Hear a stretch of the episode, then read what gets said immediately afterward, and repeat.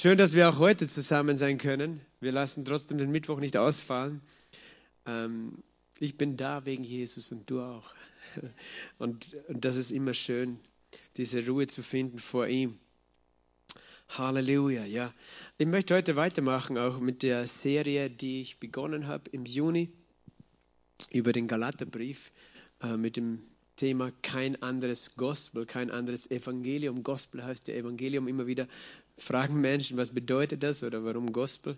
Gospel heißt Evangelium, good spell, gute Nachricht. Und dieses Thema äh, ist einfach sehr wichtig, sehr grundlegend, ganz klar auseinanderzuhalten, was ist das Evangelium und was ist es nicht. Wir haben letztes Mal äh, Galater 1 angeschaut und ich möchte heute Galater 2 lesen. Ähm, immer so abschnittsweise, und dann drüber reden. Darauf, nach 14 Jahren, zog ich wieder nach Jerusalem hinauf mit Barnabas und nahm auch Titus mit. Ich zog aber einer Offenbarung zufolge hinauf und legte ihnen das Evangelium vor, das ich unter den Nationen predige, den Angesehen aber besonders, damit ich nicht etwa vergeblich laufe oder gelaufen wäre. Aber nicht einmal Titus, der bei mir war, wurde, obwohl er ein Grieche ist, gezwungen, sich beschneiden zu lassen. Und zwar wegen der heimlich eingedrungenen falschen Brüder, die sich eingeschlichen hatten um unsere Freiheit, die wir in Christus Jesus haben, zu belauern, damit sie uns in Knechtschaft brächten. Denn denen haben wir auch nicht eine Stunde durch Unterwürfigkeit nachgegeben, damit die Wahrheit des Evangeliums bei euch verbliebe. Von denen aber, die in Ansehen standen, was immer sie auch waren, das macht keinen Unterschied für mich. Gott sieht keines Menschen Person an. Die Angesehenen haben mir nämlich nichts zusätzlich auferlegt, sondern im Gegenteil, als sie sahen, dass mir das Evangelium für die Unbeschnittenen anvertraut war, ebenso wie Petrus das für die Beschnittenen, denn der, der in Petrus zum Apostelamt für die Beschnittenen wirksam war, war auch in mir für die Nationen wirksam. Und als sie die Gnade erkannten, die mir gegeben worden ist, gaben Jakobus, Kephas und Johannes, die als Säulen angesehen werden, mir und Barnabas den Handschlag der Gemeinschaft, damit wir unter die Nationen gingen, sie aber unter die Beschnittenen, nur aber sollten wir uns der, wir der Armen gedenken, was zu tun ich mich auch befleißigt habe. Vater, danke für dein Wort. Danke, dass du immer zu uns redest durch dein Wort und dass dein Wort Leben hervorbringt. Dass dein Wort nicht tote Theologie ist, sondern dass dein Wort Geist und Leben ist. Und dass du selber gegenwärtig bist in deinem Wort. Dir danken dir, Heiliger Geist, dass du uns lehrst heute. In Jesu Namen. Amen. Äh, ich habe letztes Mal aufgehört mit Galater 1 und äh, wir haben davon geredet, dass Paulus eine Offenbarung von, von Jesus selber empfangen hat, darüber, was das Evangelium ist. Es ist ja interessant, weil alle anderen Apostel, die waren von Anfang an mit Jesus unterwegs. Äh, das war auch das Merkmal des Apostels, dass sie von seiner Taufe bis zu seiner Auferstehung und Himmelfahrt ihn begleitet haben müssten und seine Zeugen sozusagen sein mussten. Äh, als dann einer der Apostel Jesus verraten hat, wir wissen, das war Judas, äh, da haben sie dann das Los geworfen, um den zu finden, der den Platz einnehmen sollte von äh, Judas. Und das war dann Matthias, auf den das Los fiel. Das ist interessant. Wir wissen, im Himmel gibt es eine himmlische Stadt, das himmlische Jerusalem. Und äh, diese Stadtmauer hat zwölf Grundsteine und auf den Grundsteinen stehen die zwölf Namen des Apostels des Lammes. Wir wissen, es gibt mehr als zwölf Apostel, aber es gibt die zwölf Apostel des Lammes. Das waren die, die Jesus auserwählt hat, die ihn begleitet haben, die seine Zeugen waren. Und dann äh, gibt es eben eine Theorie von manchen. Manche sagen, okay, ist der zwölfte Apostel, der, der, den Gott ausgewählt hat, wirklich Matthias gewesen, weil sie haben das durch Los bestimmt. Ähm, oder wollte Gott jemand anders auswählen? Und äh, eben manche sagen, dass eigentlich ist, äh, ist es Paulus, weil Paulus der war, der mehr Verständnis vom Evangelium hatte als jeder andere. Aber dann sagen die anderen, naja, Paulus war nicht dabei bei der Taufe und bei der Auferstehung Jesu. Jesu. Aber ich glaube, dass wir hier äh, ein Geheimnis sehen in, in Galater 1 noch, Vers 12, wo Paulus sagt, ich habe das Evangelium nicht von Menschen empfangen, sondern durch Offenbarung von Jesus Christus. Durch Offenbarung von Jesus Christus. Das heißt, er hat etwas gesehen, was Jesus Christus ihm offenbart hat. Und Ich möchte euch nur etwas, äh, einen Gedankenanstoß heute auch geben. Ihr kennt alle hoffentlich die Bibel und habt schon vorne angefangen zum Lesen. Diese Bücher haben ja verschiedene Namen, entweder die lateinischen Namen Genesis, Exodus und so weiter. Genesis, das Buch der Anfänger, Exodus, Levitikus, Numeri und so weiter. Oder man nennt sie die, die Bücher Mose, erstes, zweites, drittes Buch Mose. Äh, und ich glaube, dass Mose diese Bücher geschrieben hat. Jesus hat auch geglaubt, dass Mose diese Bücher geschrieben hat. Äh, Jesus sagt, Mose hat von mir geschrieben, unter anderem. Ähm, das heißt, ich glaube, dass Mose diese fünf Bücher geschrieben hat, aber Mose war doch nicht dabei, als Gott die Welt erschaffen hat. Mose war nicht dabei, als Gott Adam erschaffen hat. Wie kann er das schreiben? Und manche sagen natürlich, die moderne Wissenschaft sagt, ja, das war alles mündliche Überlieferungen und sowieso nur Geschichten und so weiter, die da aufgeschrieben worden sind. Aber ich glaube, dass Mose etwas geschrieben hat, was er nicht nur vom Hörensagen gewusst hat, sondern was er gesehen hat. In seinem Herzen. Darum konnte, glaube ich, Mose auch sogar noch von seinem Tod schreiben, bevor er noch geschehen war. Am Ende des Buches Mose. Äh, als Mose auf dem Berg war, wo, äh, wo er 40 Tage war mit Jesus, mit Gott alleine äh, und die Gebote empfangen hat. Da heißt es, dass Mose gebeten hat, Gott, lass mich deine Herrlichkeit sehen. Und Gott hat dann gesagt, na, du, du kannst nicht meine Herrlichkeit sehen, kein Mensch kann mich sehen und leben, aber ich werde dich in einer Felsspalte verbergen das ist auch ein prophetisches Geheimnis. Christus ist der Fels und in einer Felsspalte, das ist in seiner Seite, sind wir verborgen in Christus. Äh, hat, und du wirst mein Hinteres sehen. Äh, sozusagen, du wirst mich nur von hinten vorbeigehen sehen. Aber hebräische Schriftgelehrte sagen, das ist mehr als dass es nur, dass er sozusagen Gottes Rückseite gesehen hat, sondern das kann auch sein, du wirst, du wirst das Vergangene sehen. Du wirst die Vergangenheit sehen. Und ich glaube, dass, dass Mose eine Offenbarung hatte, von Anfang der Schöpfung bis zu seiner Zeit, dass er genau gesehen hatte und Gott ihn das sehen hat lassen. Weißt du, wenn Gott uns, wenn Gott Menschen die Zukunft zeigen kann, Gott hat Johannes die ganze Zukunft gezeigt. Gott hat Daniel ganz viel von der Zukunft gezeigt. Warum sollte Gott nicht auch die Vergangenheit zeigen können? Ganz einfach, oder? Das ist ganz logisch. Und weil das so ist, äh, haben wir eine Grundlage, eine biblische Grundlage anzunehmen, dass Gott Mo, äh, nicht nur Mose die Schöpfung sehen hat lassen, sondern dass Gott Paulus das Evangelium sehen hat lassen, das heißt die Geschichte Jesus sehen hat lassen.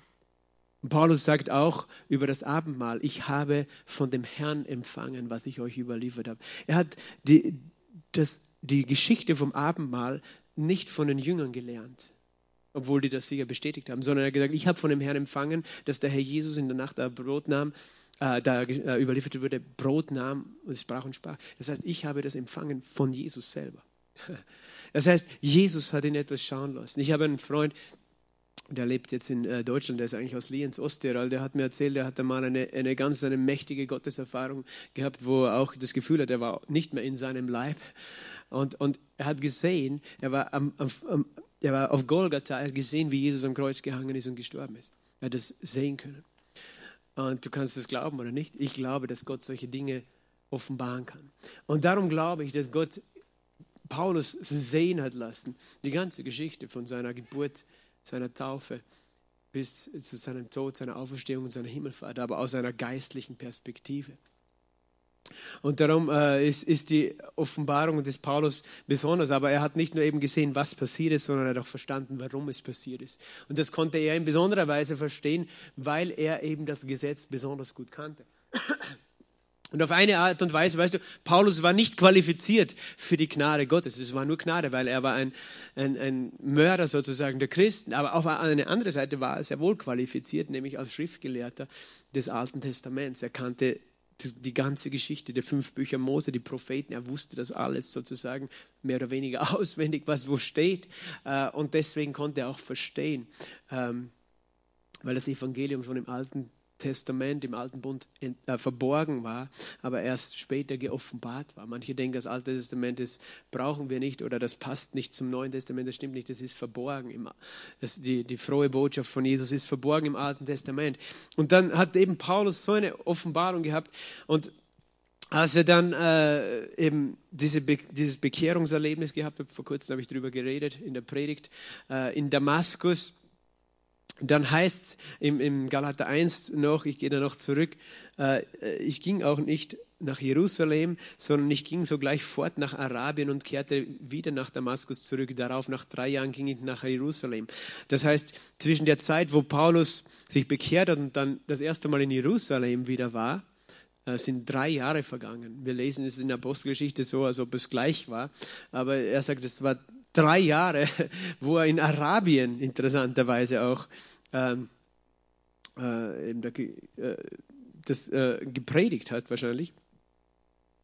Äh, dann kam er nach Jerusalem. Dort, er war damals interessant auch, wenn du die Geschichte liest, in, äh, in Jerusalem, wie er das erste Mal dann war als, als bekehrter Christ. Er war geistlich, er, war, er war zwar voller, voller Wahrheit und Offenbarung, aber sein Charakter war noch ein bisschen ähm, feurig, sage ich mal, weil dort hat er was gemacht, er hat mit den Hellenisten gestritten in Jerusalem und er hat eigentlich Probleme verursacht in Jerusalem, sodass die äh, gesagt haben, Paulus, ich glaube, es ist besser, du gehst, das kann ich dir zeigen, in Apostelgeschichte ähm, Kapitel 9 sollte das sein. Apostelgeschichte 9. Vers 28, und er ging mit ihnen aus und ein in Jerusalem, sprach freimütig in dem Namen des Herrn, und er redete und stritt mit den Hellenisten, und sie aber trachteten ihn umzubringen. Er redete und stritt. Das heißt, er war jemand, der hat dann versucht, mit Diskussion sozusagen auch seine äh, Brüder, auch die jüdischen, äh, zu, zu erreichen, aber es hat, hat nicht Frucht gebracht, sondern sie wollten umbringen.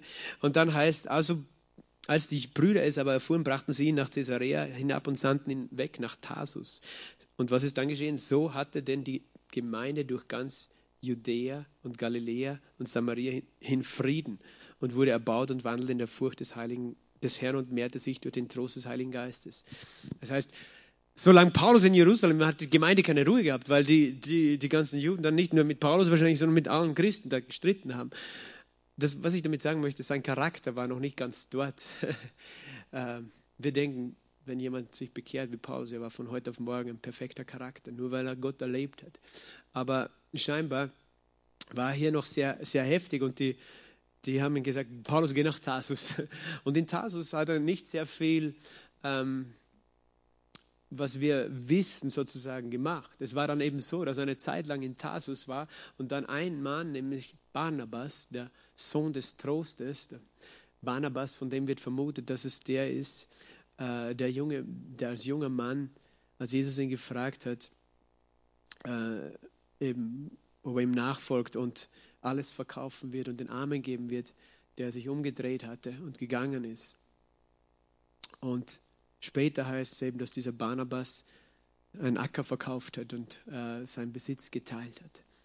Er, war das so, er wird genannt Sohn des Trostes, aber das ist das, was die Kirchengeschichte eben äh, spekuliert. Es gibt keinen Beweis dafür, dass dieser Barnabas Eben, er, er, wird genannt Sohn des Trostes, das war, heißt, es war ein Ermutiger. Und der ist gegangen, hat Paulus gesucht in Tarsus und ihn dann mitgenommen nach Antiochia. Und dann hat er gemeinsam mit dem Paulus dort ein Jahr lang Bibelschule gemacht, die Leute gelehrt und dort wurden sie dann das erste Mal Christen genannt in Antiochia.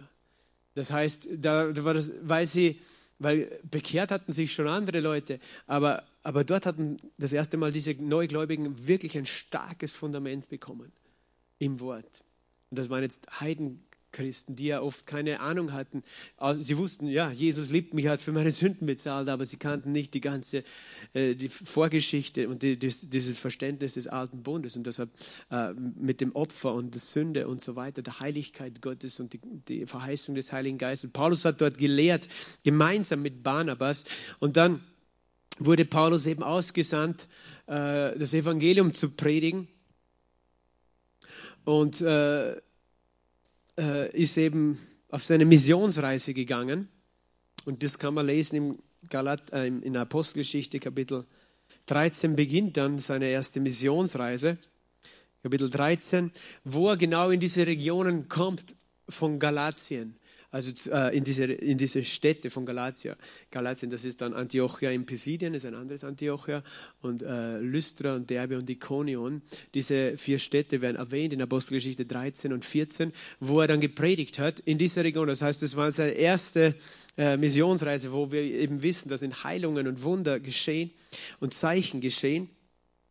Und das, was dann geschehen ist, äh, als die, das heißt, Antiochia war die Stadt, die ihn ausgesandt hat, das war eine, eine äh, jüdisch-heidnische Gemeinde. Das war eine Gemeinde, da gab es Juden, also Juden, die an Jesus glaubten, und Heiden, also hauptsächlich griechischstämmige, die auch sich bekehrt haben. Das war eine gemischte Gemeinde, eine sehr lebendige Gemeinde, die eben Missionare auch ausgesandt hat.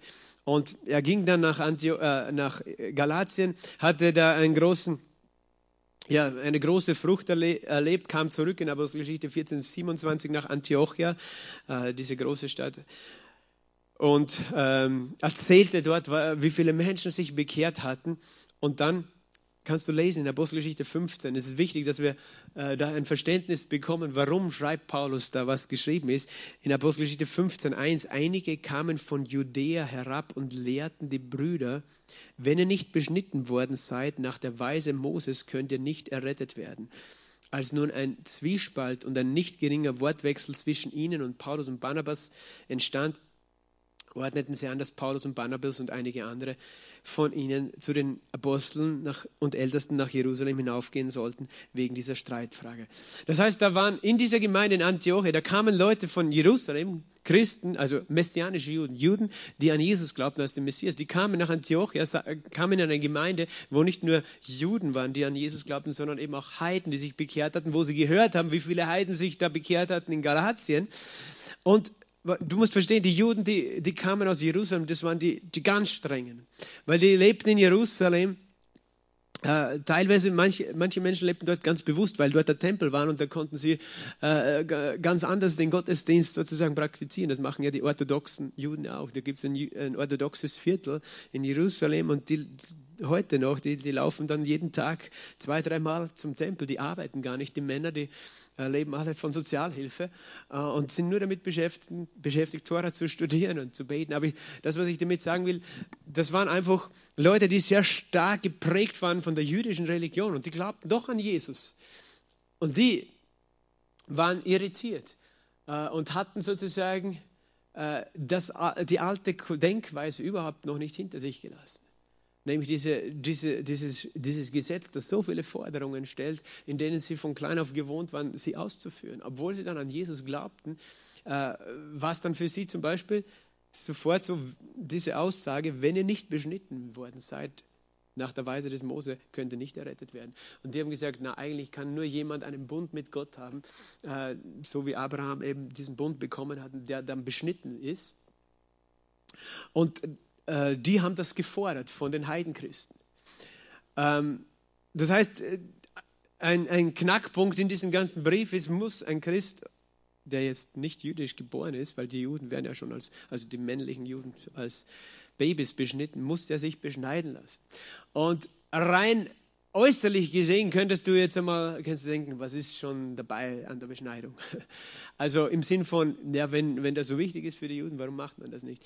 Man rein äußerlich gesehen, medizinisch gesehen, ist es ja auch nicht so ohne. Weißt du, ein, ein Säugling, äh, eine Wunde zuzufügen, eine Wunde bei einem Neugeborenen heilt sehr, sehr schnell. Eine Wunde bei einem erwachsenen Mann heilt nicht so schnell. Die Hygienemaßnahmen und Bedingungen, die sie damals hatten, sind nicht dieselben wie heute. Das heißt, das ist auch etwas Riskantes, rein im Natürlichen. Das ist nicht so etwas, was man einfach so macht.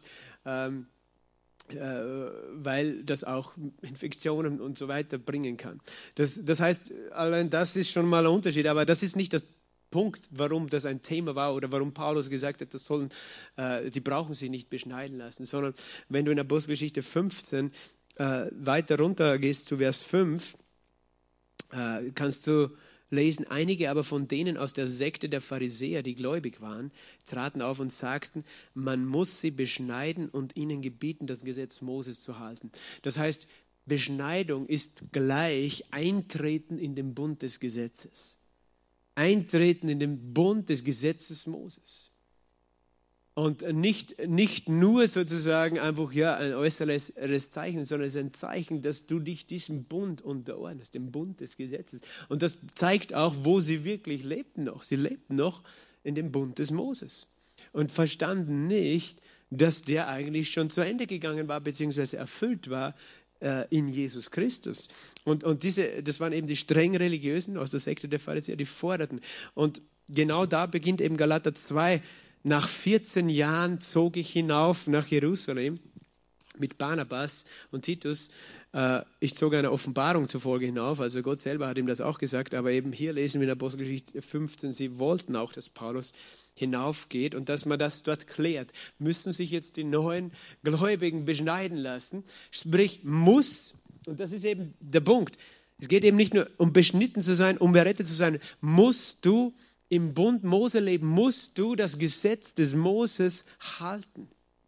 Und der Bund des Moses, der Bund der Beschneidung, äh, wird wirklich explizit ähm, auch als diese zehn Gebote äh, bezeichnet. Das heißt, müssen Christen, äh, es ist ja, viele, viele wissen das natürlich, würden da auch so sagen, ja, wir leben alle nicht mehr unter den jüdischen äh, Gesetzesvorschriften und da gibt es ja ganz viele. Da gibt es ja nicht nur die zehn Gebote, da gibt es dann die, die Speisevorschriften, die Reinheitsvorschriften, äh, da gibt es äh, die Festtage, die zu feiern sind und die Opfer, die zu bringen sind. Und wenn du dann liest du das Buch Levitikus, äh, dann findest du alle diese Gesetze, die Gesetze zu den Priestern.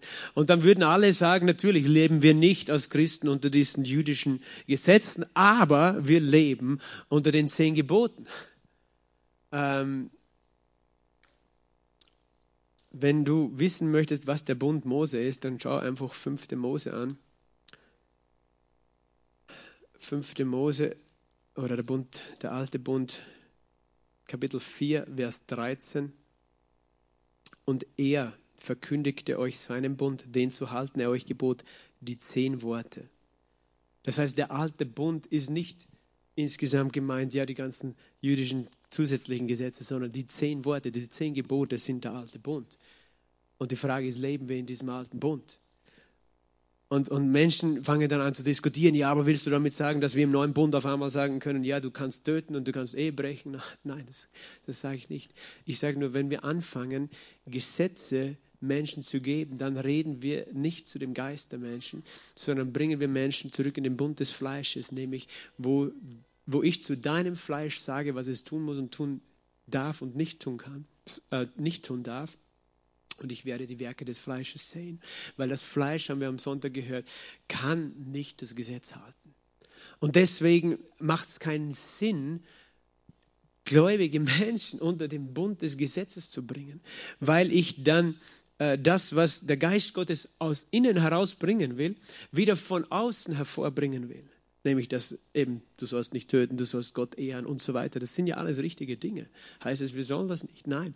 Aber wir, wir fokussieren uns nicht mehr auf, was ich darf oder was ich nicht darf. Wir fokussieren uns nicht auf die zehn Gebote, obwohl alles, was in den zehn Geboten steht, steht natürlich heilig und vollkommen ist. Aber es geht nicht mehr darum, dass ich dir sage, was du alles tun darfst und was nicht. Und wehe, wenn nicht, dann bedroht dich Gott, bestrafe ich Gott, äh, damit du ja mit deiner, äh, damit dein Fleisch sozusagen in Zaum gehalten wird.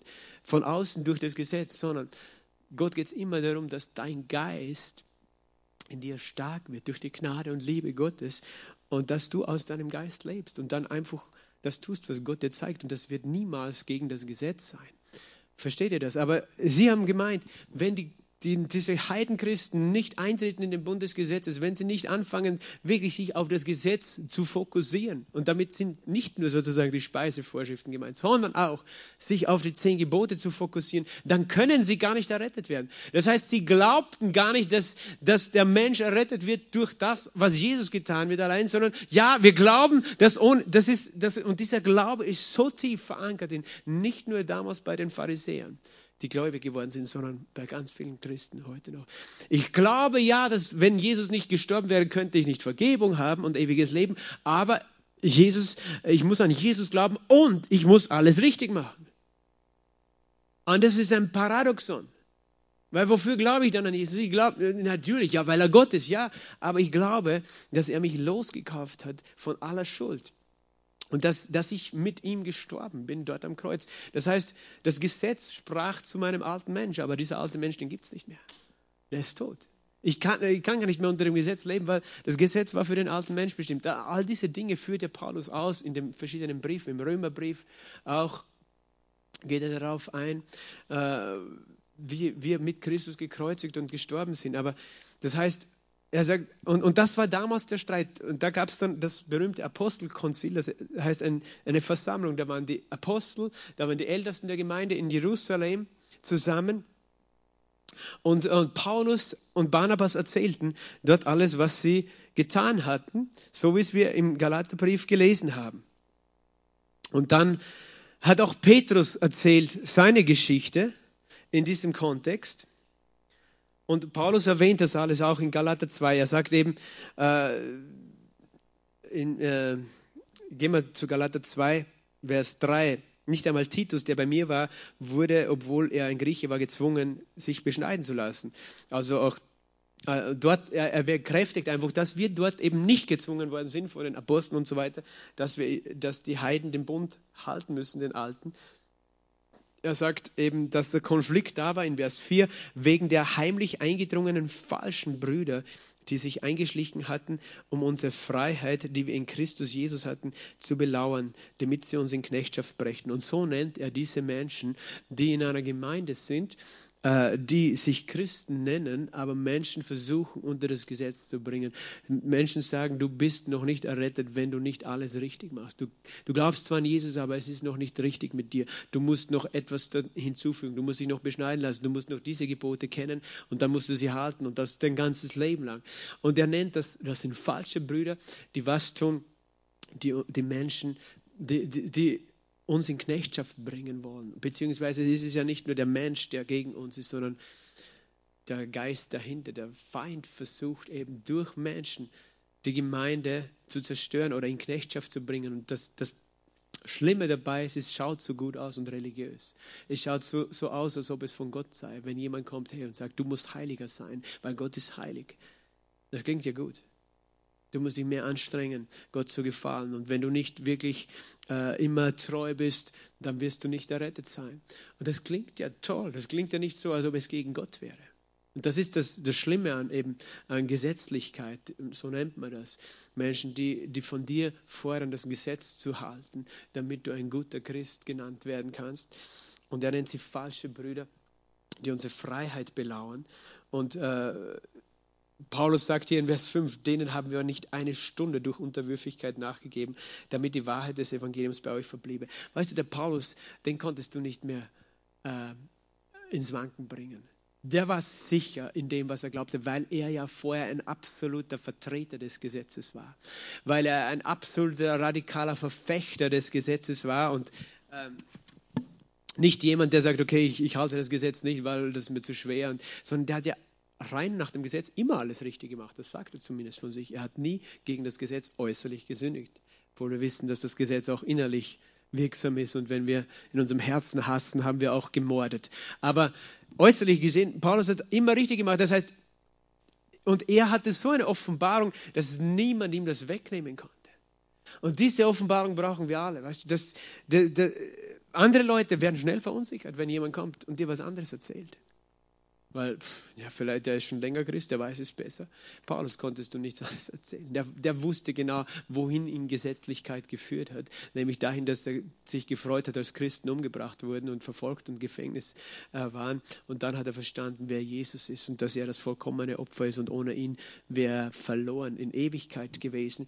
Und er war so standhaft und so klar. Und so klar und standhaft wie Paulus war, war kein anderer damals. Er, hat eine, eine, Festigkeit und Gott möchte in dir eine Festigkeit, über, eine Gewissheit über das Evangelium bauen, die, dass du das nichts und niemand dich ins Wanken bringen kann, weil du weißt, was du weißt, warum du glaubst, was du glaubst, wie groß die Gnade Gottes ist.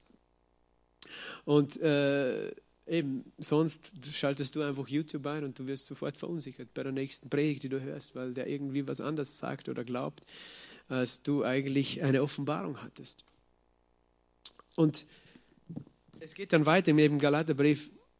äh, von denen, die ihm ansehen waren, was sie ihm auch waren, das macht keinen Unterschied für mich. Gott sieht keines Menschenherz an, eine Person an. Die Angesehenen haben mir nämlich nichts zusätzlich auferlegt, äh, sondern im Gegenteil, als sie sahen, dass mir das Evangelium für die Unbeschnittenen anvertraut war, ebenso wie Petrus das für die Beschnittenen. Und er redet davon, dass Petrus dort ja auch aufgestanden ist bei diesem Konzil und davon geredet hat, Petrus glaubte ja auch nicht, die ganzen Apostel glaubten damals noch nicht, dass, äh, oder verstanden nicht. Ich meine, Jesus hat es wohl gesagt. Er hat gesagt, predigt das Evangelium der ganzen Schöpfung, nicht nur zu den Juden. Er hat auch gesagt, ihr seid meine Zeugen in Jerusalem, Judäa, Samaria und bis an die Enden der Erde. Er hat auch gesagt, macht alle Nationen zu Jüngern, nicht nur die, die Juden. Aber irgendwie haben die Juden am Anfang über die Judenchristen nicht das Evangelium weitergetragen, als nur zu den Juden. Und weil die wären gar nicht in das Haus eines Heiden reingegangen. Und dann kennen wir die Geschichte, wo Petrus eine Vision hatte mit diesen Tieren, diese unreinen Tiere, die ein Jude nicht essen darf. Und Gott dreimal zu ihm sagt, steh auf, Petrus, schlachte und iss. Ein gutes Wort. Für alle Vegetarier, schlachte und iss. da waren Schweine auch dabei. Und, und, und, und Petrus war schockiert, weil wie kann, wie kann Gott sagen, ich soll unreine Tiere essen? Und dann klingelt an der Tür sozusagen und zwei Soldaten holen ihn ab, um zu Cornelius zu gehen, der ein heidnischer römischer Hauptmann war. Und Petrus hat verstanden, dass Gott ihn sandte, dorthin zu gehen, zu den Heiden, das Evangelium zu predigen. Und hat dann gesehen, wie Gott diese Menschen, die keine Ahnung hatten vom Gesetz, angenommen hat, indem er sie mit dem Heiligen Geist erfüllt hat. Das, das ist ja das Gewaltige. Sie wurden am Tag, also in der Minute ihrer Bekehrung, wurden sie sofort mit dem Heiligen Geist erfüllt. Manche denken, der Heilige Geist, den verdient man sich durch irgendein Gesetz wieder. Und das geht nicht. Und Petrus erzählt diese Geschichte, wie Gott ihn auserwählt hat. Und da hat er dann auch Probleme bekommen und hat sich auch rechtfertigen müssen, weil er war ja nicht alleine, er war mit ein paar anderen Juden sozusagen im Haus von Heiden, was für einen Juden undenkbar war. Und er hat gesagt, okay, Gott hat das aber bestätigt mit dem Heiligen Geist. Und auch diese Geschichte erzählt in Apostelgeschichte 15.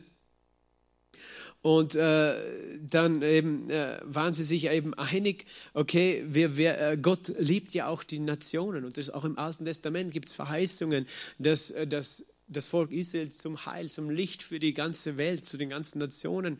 Äh, das Licht und das Heil kommt durch Israel, durch das Volk Gottes, durch die Juden. Und das hatten sie dann eben verstanden.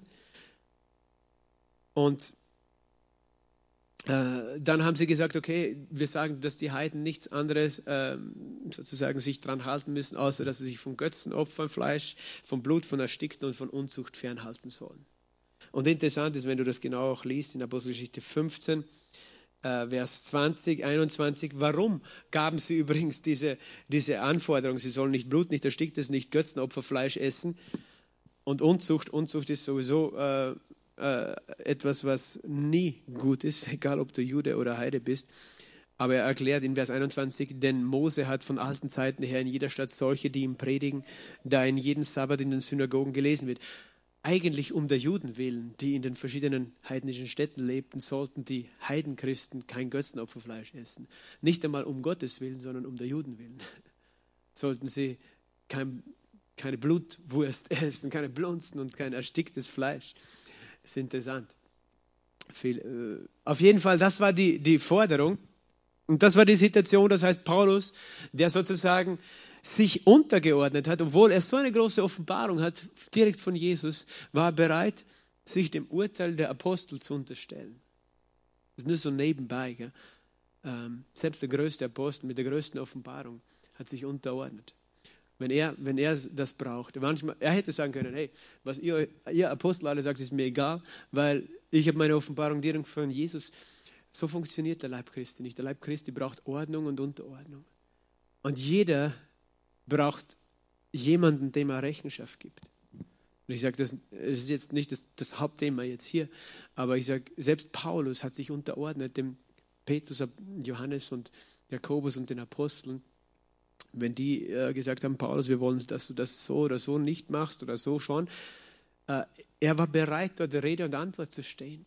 Und wir alle müssen diese Haltung in uns haben, dass wir bereit sind für das, was wir nicht nur tun, sondern auch was wir glauben, dass wir, je, dass wir Rechenschaft geben und nicht denken, wir wissen es besser als alle anderen, sondern dass wir uns einordnen. Darum sage ich, dieses, diesen einfachen Tipp, folge nie einem Mann oder einer Frau Gottes, der nicht bereit ist, sich selbst korrigieren zu lassen oder Rechenschaft zu geben.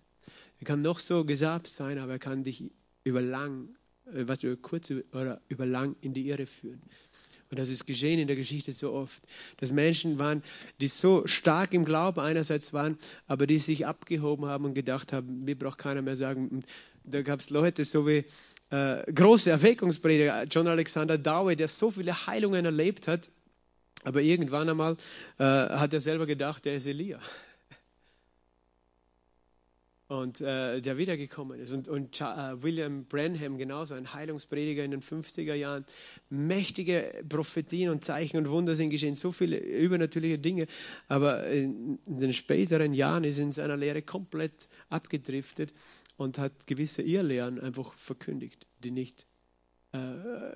Die nicht einfach gut waren. Und, und das, das heißt, das, was er aufgebaut hat, vieles ist dann über die Jahre wieder kaputt gegangen weil er niemanden hatte, der über ihm war. Und es gibt leider immer wieder solche Leute, die sich selbst so Pastoren oder Predigern oder sonst was nennen und glauben, sie wissen es besser als alle anderen. Paulus, der so eine Offenbarung hat, war bereit, nach Jerusalem zu gehen, um sich sozusagen auch einzuordnen äh, in die Gemeinde und, und zu wissen, ich bin ein Teil der Gemeinde und ich bin nicht für mich allein. Und er bekam dann was? Eben äh, in Vers 9 heißt Galater 2, 9, als sie die Gnade erkannten, die mir gegeben worden waren, und das erkannten sie auch, weil er sich unterordnete dort, äh, gaben sie mir, gaben mir Jakobus, Petrus und Johannes, die als Säulen angesehen werden, mir den Handschlag der Gemeinschaft, siehst du? Äh, sie stellten sich hinter ihnen. Sie sagten, dieser Paulus, der, der ist am richtigen Weg, der hat die richtige Einstellung und der lehrt auch das Richtige. Sie gaben mir den Handschlag der Gemeinschaft damit wir unter die Nationen gingen, sie aber unter die Beschnittenen, nur, nur sollten wir an die Armen denken. Also das, das heißt, Paulus hat die Bestätigung bekommen von den Aposteln in Jerusalem, dass das Evangelium, so wie er es verstanden und verkündigt hat, tatsächlich auch richtig war, weil es eben angegriffen war in dieser Zeit. Und das ist wichtig, weil wir, eben sehen können, diese, diese Briefe des Paulus, Petrus selber hat über Paulus Folgendes gesagt im zweiten Petrusbrief, äh, im Kapitel 3 ist es, Vers 15. Und seht in der Langmut unseres Herrn die Rettung, wie auch unser geliebter Paulus, Bruder Paulus, nach der ihm gegebenen Weisheit euch geschrieben hat. Wie auch in allen Briefen, wenn er in ihnen von diesen Dingen redet. In diesen Briefen ist einiges schwer zu verstehen, was die Unwissenden und Ungefestigten verdrehen, wie auch die übrigen Schriften zu ihrem eigenen Verderben. Petrus hat ja zugegeben, dass Paulus eine Offenbarung, ein Verständnis hat, dass es wirklich schwer zu verstehen war, selbst für Petrus sozusagen. Das heißt, das ist einfach, weil, weil die Offenbarung, das Verständnis, warum sind wir zum Beispiel nicht unter Gesetz, warum leben wir unter Gnade, das ist jetzt scheinbar Einerseits ist es so einfach zu, zu, wissen, Jesus liebt mich und alles ist gut. Auf der anderen Seite ist es scheinbar wirklich so schwer zu verstehen und zu glauben, warum wir wirklich sicher sein können, weil dein Fleisch immer sagen will, nein, du musst doch irgendwie noch was tun. Und was ist, wenn du was Falsches tust, dann musst du das doch irgendwie in Ordnung bringen und du musst was leisten für deine Heilung, du musst was leisten, um in den Himmel zu kommen. Aber scheinbar ist es wirklich nicht so leicht zu verstehen. Und, äh, aber das, was ich sagen möchte, Paulus hatte die Bestätigung und den, äh, die Rückendeckung der ganzen Kirche damals äh, hinter sich, als er gepredigt hat. Und das ist dann so weit gegangen, und das möchte ich zum Abschluss heute noch äh, fortführen, hier in Vers 11, Galater 2, Vers 11. Als aber Kephas nach Antiochia kam, widerstand ich ihm ins Angesicht. Das war Zuerst war eben Paulus in Jerusalem und musste sich rechtfertigen. Dann kam später Petrus nach Antiochia, wo Paulus in der Gemeinde war, wahrscheinlich auch Gemeinde äh, und Leiter, mit, äh, Mitarbeiter, Mitleiter war. Und ich widerstand ihm ins Angesicht, weil er durch sein Verhalten verurteilt war. Denn bevor einige von Jakobus kamen, hatte er mit denen aus den Nationen gegessen.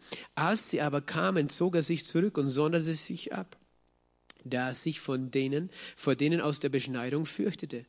Und mit ihm heuchelten auch die übrigen Juden, sodass dass selbst Barnabas durch die Heuchelei mit fortgerissen wurde. Als ich aber sah, dass sie nicht den geraden Weg nach der Wahrheit des Evangeliums wandelten, sprach ich zu Kephas vor allem. Wenn du, der du ein Jude bist, wie die Nationen lebst und nicht wie die Juden, wie zwingst du denn die Nationen, jüdisch zu leben? Wir sind von Natur Juden und nicht Sünder aus den Nationen. Aber da wir wissen, dass der Mensch nicht aus Gesetzeswerken gerechtfertigt wird, sondern nur durch den Glauben an Christus Jesus, haben wir auch an Christus Jesus geglaubt, damit wir aus Glauben an Christus gerechtfertigt werden und nicht aus Gesetzeswerken, weil aus Gesetzeswerken kein Fleisch gerechtfertigt wird. Und ich möchte, dass du die Situation jetzt verstehst. Okay, Petrus kommt nach Antiochia und ist einfach dort zu Gast. Sie, sie, sie haben wahrscheinlich Versammlungen, sie beten, sie studieren das Wort, sie essen gemeinsam. Das sind Juden, Christen und das sind heidnische Christen und sie sitzen alle an einem Tisch zusammen. Und dann ist etwas passiert, nämlich es kamen von Jakobus, der war der, der, war der Gemeindeleiter von Jerusalem. Und das war nicht Jakobus, der Bruder des Johannes, weil der war schon tot zu der Zeit, sondern es war Jakobus, der Bruder von Jesus, der auch den Jakobusbrief geschrieben hat. Und äh, der war eben, wie wir auch hier wieder sehen, von Jakobus. Er war der, der in Jerusalem der, äh, die oberste Instanz war, sozusagen der Hirte der Gemeinde in Jerusalem. Manche sagen, eine Gemeinde braucht, äh, ein, äh, braucht zwei oder drei Pastoren zugleich. Ich glaube schon, dass eine Gemeinde viele, je größer sie ist, viele Pastoren braucht. Aber es ist immer, wenn du siehst in der Bibel, es ist immer eine Person, die Gott sozusagen als Haupt setzt. Weil alles, was mehr als zwei Köpfe hat, mehr als einen Kopf hat, ein Monster ist. Und hier war es in Jerusalem, scheinbar war es Jakobus, der das letzte Wort hatte. Das war auch beim Apostelkonzil so. Und das ist biblisch, das ist nicht äh, irgendwie, dass sich jemand überhebt. Aber es ist interessant, dass da kamen wieder Judenchristen von Jerusalem, das heißt, diese streng religiöse Sorte, kam nach Antiochia und Petrus sieht, oh, die kommen. Und er, er saß gerade da zu Tisch sozusagen mit den Heidenchristen. Und dann hat er sich schnell weggesetzt und sich mit den Juden an den Tisch gesetzt weil er Angst gehabt hat, dass die sehen würde, dass er da bei den Heiden am Tisch sitzt. Und ein Jude ist doch nicht mit einem Heiden, weil Heiden ist, ist minderwertig. Er ist, wenn er überhaupt errettet ist, eben, aber er ist weniger wert, weil er ist, er ist unrein. Und das heißt, er macht einen Unterschied zwischen den Heiden und äh, den Juden. Und nicht nur er hat das gemacht, sondern die alle, die waren so eingeschüchtert von der Anwesenheit dieser strengen Typen. Siehst du, und es gibt, es gibt eben Christen, scheinbare, aber die Bibel sagt, es sind falsche Brüder, die können dich einschüchtern mit ihrer Gegenwart, weil sie, sie wirken so, als ob sie alles verstehen und alles wissen. Weil die kannten wirklich, die kannten die, die ganzen Schriften wahrscheinlich besser als die ganzen Jungbekehrten in Antiochia. Und die wussten alles, was Gott sozusagen sagt und verlangt. Und das kann dich einschüchtern. Und selbst Petrus, der ja eigentlich nur ein Fischer war, war eingeschüchtert von diesen Pharisäern, die sich bekehrt hatten die dann kamen und eigentlich der Meinung waren, wahrscheinlich nach wie vor, obwohl Jakobus gesagt hat, nein, sie brauchen sich nicht beschneiden lassen, äh, die waren eingeschüchtert einfach nur durch die Anwesenheit dieser gesetzlichen Leute. Und ich möchte das deswegen sagen, weil du, wir alle können dasselbe erleben. Wenn Menschen da sind, die wirken so geistlich, aber eigentlich, sie bringen nicht die frohe Botschaft. Aber sie sind so, sie, sie haben so viel Wissen, sie sind so lange Christ und was weiß ich alles dass wir denken, okay, wahrscheinlich haben die recht. Und Petrus, äh, und nicht nur er, sondern auch die anderen Begleiter, die haben sich alle weggesetzt von den, von den Heidenchristen, bis auf Paulus. Weil er war der Einzige, der stehen geblieben ist und nicht umgefallen ist in diesem Moment. Und, in, und Paulus hat durchschaut, was da eigentlich passiert ist, rein psychologisch. Er hat gesagt, Petrus, ihr alle, ihr seid Heuchler. Ihr seid erstens deswegen Heuchler, weil gerade noch seid ihr dort gesessen. Aber dann kommen die, dann setzt ihr euch weg. Das heißt, eure Motive sind komplett falsch. Ihr wollt denen jetzt was vorspielen. Und nicht nur das, in dem, in dem Moment, wo ihr das macht, er sagt, erstens, warum zwingst du, der du wie die Nationen lebst? Weil eben du vermischst dich da mit den Heiden, du isst das gleiche Götzenopferfleisch vielleicht wie sie, weil am Markt gibt es vielleicht nichts anderes. Du, du lebst heidnisch und auf einmal, wenn du dich wegsetzt, du zwingst diese Juden eigentlich, äh, diese Heiden, dass sie wie Juden leben müssen, damit sie so gut sind wie du, damit sie angenommen sein wie die Juden. Äh, Paulus hat verstanden, was da abgegangen ist und er war richtig wütend. Äh, stell dir vor, Petrus hat all die Jahre mit Jesus erlebt. Er hat ihn begleitet auf seinen Dienst. Eigentlich hätte Paulus sich denken, hey, ich glaube, Petrus weiß besser, was das Evangelium ist, als ich. Na, Paulus hat eine Offenbarung über diese Gnade. Und er ist der Einzige gewesen, der in dieser Stunde sozusagen nicht umgefallen ist.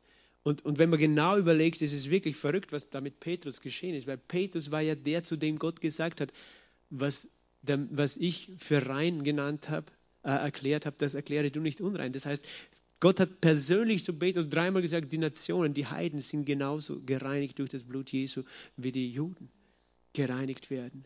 Geh in das Haus. Der hat ja sicher auch gegessen, damals schon mit dem Cornelius. Verstehst du? Das heißt, eigentlich hatte er schon das irgendwie verstanden, aber doch war das so ein Druck, zurückzukommen unter diesen alten Bund, unter das Gesetz. Und diesen Druck, in dem Fall, der Druck kann von innen kommen, von deinen eigenen Gedanken, aber er ist auch von außen gekommen, von Menschen, die so einen Druck gemacht haben. Und Jakobus stand dort auch unter Druck. Das können wir auch in der Apostelgeschichte herausfinden die haben so einen Druck gemacht. Und in Wirklichkeit nennt Paulus, das waren keine richtigen Christen, das waren falsche Brüder, weil sie glaubten nicht wirklich an die Rechtfertigung durch Gnade, sondern sie glaubten an ihre eigene Selbstgerechtigkeit, an, ihr, an ihre Werke, an ihren Bund des Gesetzes, an ihre Beschneidung sozusagen, an ihre äußere Beschneidung, an ihr Halten der Gebote glaubten sie. Und sie waren der Meinung, diese Heidenchristen sind entweder gar keine Christen oder Christen zweiter Klasse. Da können wir gar nicht sicher sein, dass sie errettet sind. Und das, dieser Druck war so groß, dass selbst Petrus vergessen hat in diesem Moment. Und Paulus hatte die Kühnheit, dass er sie vor allen hat er den Petrus zurechtgewiesen. Und weißt du, damals, das war wirklich, das, da war Petrus nicht mehr so ein junger Bursche. Da war jemand, der, der hatte die, die Wunder erlebt, weißt du, in der Apostelgeschichte. Sein Schatten hat er die Kranken geheilt. Paulus war das egal. Er hat gesagt, Petrus, du bist im falschen Weg, wenn du da jetzt dich wegsetzt. Er hat, er hat den Mut gehabt, so einen mächtigen Mann Gottes zu korrigieren. Das ist schon stark, oder? Von Paulus. Und Paulus war nicht so lange Christ wie Petrus gewesen. Und hat ihn korrigiert und er hat gesagt, du zwingst die Nationen jüdisch zu leben. Das heißt, du sagst, wenn du dich in dem Moment, wo du dich wegsetzt und distanzierst, und, und weißt du, wir können das ummünzen auf unsere Seite, wir können uns, uns distanzieren von Menschen, die äußerlich eben scheinbar noch nicht so geistlich äh, so heilig äh, leben. Wir denken, ach, der ist nicht ein richtiger Christ, weil der lebt noch nicht so heilig, der hat dieses Problem noch nicht im Griff, aber ich schon. Wir können uns distanzieren und eigentlich damit anderen Menschen einen Druck machen und sagen, du musst eigentlich besser sein und heiliger sein. Schau, du musst so heilig sein wie ich und sonst, sonst will ich gar keine Gemeinschaft mit dir haben. Ähm, Paulus hatte da eine andere Position. Und er hat es dann auf den Punkt gebracht und mit diesem Vers möchte ich heute enden. Er hat dann gesagt, er hat dann in Vers 15 hat er es so formuliert, wir, und er redet von sich als Jude, wir sind von Natur Juden und nicht Sünder aus den Nationen. Er sagt, ja, ich weiß, wir sind das auserwählte Volk. Wir haben eine besondere Position bei Gott. Wir haben einen Bund. Wir sind Juden und nicht Sünder aus den Nationen. Aber er meint nicht, dass er, nur weil er Jude ist, dass er vollkommen in sich selbst ist oder gerecht ist. Er weiß nur, äh, das ist eine Realität, dass das Volk Gottes das auserwählte Volk ist. Aber auch manche Christen verstehen das nicht und denken, ah, pff, die vergöttern fast die Juden, weißt du. Wir können, es ist wichtig, dass wir das Volk Israel segnen. Wir segnen, die Gott segnet und äh, wir wollen nicht unter den Fluch kommen sozusagen. Wir sind gesegnet, wenn wir Israel segnen. Aber manche Christen denken, jeder Jude ist von Haus aus sowieso errettet und heilig und vollkommen. Und, und wenn der ein Jude ist, dann ist er mehr wert als ich. Und was der Jude tut, wenn er eben den Sabbat hält, dann muss ich ihn auch halten. Und wenn er die Feste feiert, muss ich die auch feiern, weil er ist ja ein Jude und er hat ja eine bessere Position bei Gott. Aber Petrus bringt sie auf den Punkt. Wir wissen, dass der Mensch nicht aus Gesetzeswerken gerechtfertigt wird. Keine Möglichkeit, weil keiner kann das Gesetz erfüllen, sondern durch den Glauben an Christus. Das ist das Erste, das Erste, was er sagt. Nicht aus Gesetzeswerken, durch den Glauben an Christus. Und dann wiederholt er das. Deshalb, weil wir das wissen, haben auch wir an Christus Jesus geglaubt, damit wir aus Glauben an Christus Jesus, an Christus gerechtfertigt werden und nicht aus Gesetzeswerken, weil aus Gesetzeswerken kein Fleisch gerechtfertigt wird. Und dieser Satz ist genial, weil in diesem Satz sagt er dreimal, nicht aus Gesetzeswerken, er sagt dreimal nur durch den Glauben und dreimal Jesus Christus oder Christus. Das heißt, dreimal wiederholt er dieselbe Wahrheit in einem einzigen Satz. Um wirklich da einen Punkt zu machen. Und das hat er vor allem dort gesagt in Antiochia, vor dem Beten. Er hat gesagt, weißt du, vergiss es. Wir können durch das Gesetz nichts erreichen, nicht gerechtfertigt werden, nur durch Glauben. Und das ist das auch, was Luther letztlich verstanden hat. Martin Luther, weißt du, Martin Luther war auch jemand, der versuchte durch ein anderes Gesetz, und das war ein religiöses Gesetz. Er versuchte, sich selbst vollkommen zu machen. Er hat alles probiert, er hat gefastet, er hat nächtelang durchgewacht, er hat sich eingesperrt in seiner Zelle sozusagen, er ist gepilgert, äh, Pilgerreisen gemacht nach Rom, er hat in Askese gelebt, er hat geglaubt als Christ, sogenannter Christ, er war Katholik, er hat, er hat geglaubt, was er alles tun muss, um diesen Frieden mit Gott zu erlangen bis er diese Offenbarung hatte von Gott. Wer die Bibel gelesen hat, sola fide, nur durch Glauben, sola gratia, Uh, nur durch Gnade, solus Christus, nur durch Christus, sola Scriptura, nur was nicht, nicht was ein Mensch tut, nicht, auch nicht religiöse Werke, nicht katholische oder orthodoxe oder egal welche freikirchliche Werke, sondern nur durch den Glauben an das, was Jesus Christus gemacht hat, kann ein Mensch gerechtfertigt werden. Martin Luther hat das auch verstanden, weil er eben auch versucht hat, alles richtig zu machen nach den und da waren es christliche Gesetze dann sozusagen, die ihm auferlegt worden sind. Und es gibt viele Menschen, die, äh, die Christen sind und noch unter christlichen Gesetzen leben und nicht Frieden in ihrem Herzen haben, weil sie nicht verstehen, dass was Jesus gemacht hat, völlig ausreichend ist und dass es nichts hinzuzufügen gibt und dass es uns alle auf den gleichen Punkt bringt. Wir sind alle vor Gott zuerst, egal ob Jude, Grieche, ob, ob du religiös warst, ob du Katholik warst oder ob du in der Welt gesoffen hast, egal was. Wir haben alle die gleiche Position vorher, nämlich verloren, und nachher haben wir alle dieselbe Position, nur weil wir glauben, nämlich errettet. Und, und wir können nicht sagen, ja, aber ich war besser als der oder der oder der. Paulus hätte es sagen können, hat er nicht gemacht, sondern er sagt, wir glauben und wir wissen, dass der Mensch nicht durch Gesetzeswerke gerechtfertigt wird, sondern nur durch Glauben. Deshalb haben auch wir an Christus geglaubt, damit wir aus Glauben an Christus gerechtfertigt werden und nicht aus Gesetzeswerken.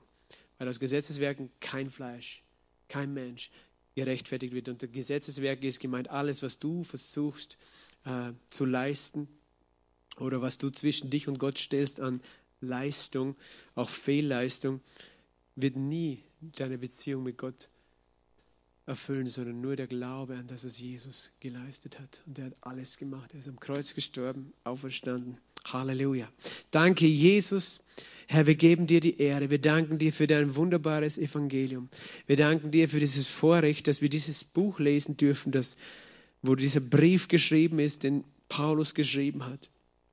Wo wir lernen dürfen, Herr, aus dem, was er verstanden hat, was du ihm gezeigt hast. Und ich bete, dass du uns allen die Augen öffnest, Herr, für diese Wahrheit, dass wir frei sind und dass wir feststehen in diesem Wort und dass wir uns nicht einschüchtern lassen, egal wer uns etwas anderes erzählen will, egal mit welcher Autorität jemand daherkommt, Vater, sondern wir danken dir, dass wir uns unterordnen dürfen in die Tradition deines Leibes, deiner Gemeinde, Herr, die Tradition der ersten Kirche, Herr, die Tradition und die Briefe des Paulus. Wir danken dir, Herr, dass das die Wahrheit ist und dass wir in dieser Wahrheit Frieden haben. Vater, ich danke dir, dass dieser Friede nicht nur einfach eine Theologie in unserem Kopf ist, sondern eine Realität in unserem täglichen Leben. Danke, Vater, in Jesu Namen. Amen. Amen. Der Herr segne euch und wir sehen uns, wer will, morgen, übermorgen, Samstag, Sonntag wieder.